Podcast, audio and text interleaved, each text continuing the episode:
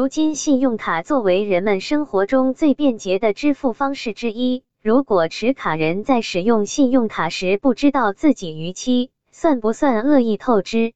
达到哪些条件才会算恶意透支？恶意透支与违约透支如何区分？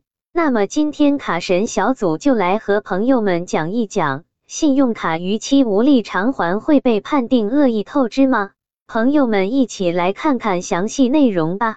一、恶意透支。恶意透支是一种犯罪行为，指的是持卡人以非法占有为目的，超过规定限额或期限透支，并经发卡银行清收后仍不归还的行为，数额较大的，构成恶意透支型信用卡诈骗罪。那么，司法机关是如何认定非法占有目的的呢？卡神小组告诉朋友们，司法机关会从以下三个方面入手：一、持卡人超过规定限额、超限透支，或者在规定限期发卡行两次有效清收后，超过三个月仍不归还款的，就会被认定为恶意透支。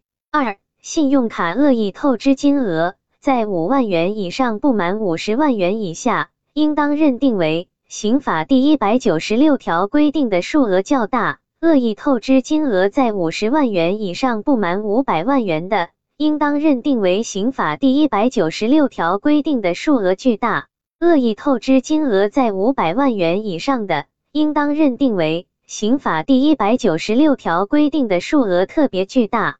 三、持卡人透支需要以非法占有为目的，判断是否具有非法占有的目的，需要结合持卡人的信用记录、还款能力和意愿、申领和透支信用卡的状况。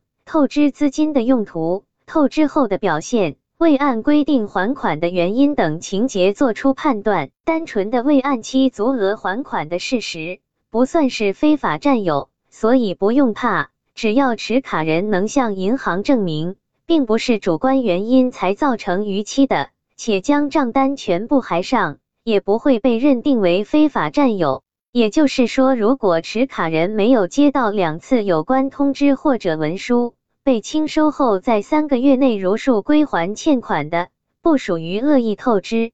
二、违约透支。违约透支是一种民事侵权行为，指的是持卡人在正常透支后，由于客观原因或者不可预见的原因，导致未能按照发卡行约定的限额或期限还款的行为。这种透支行为违反了民事法律规定，发卡银行可以提起民事诉讼。来追究持卡人的违约责任。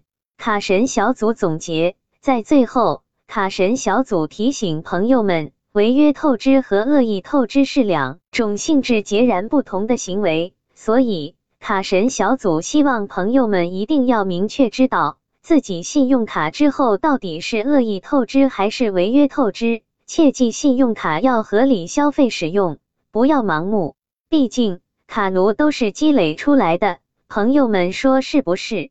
希望这个资料对朋友们有所帮助。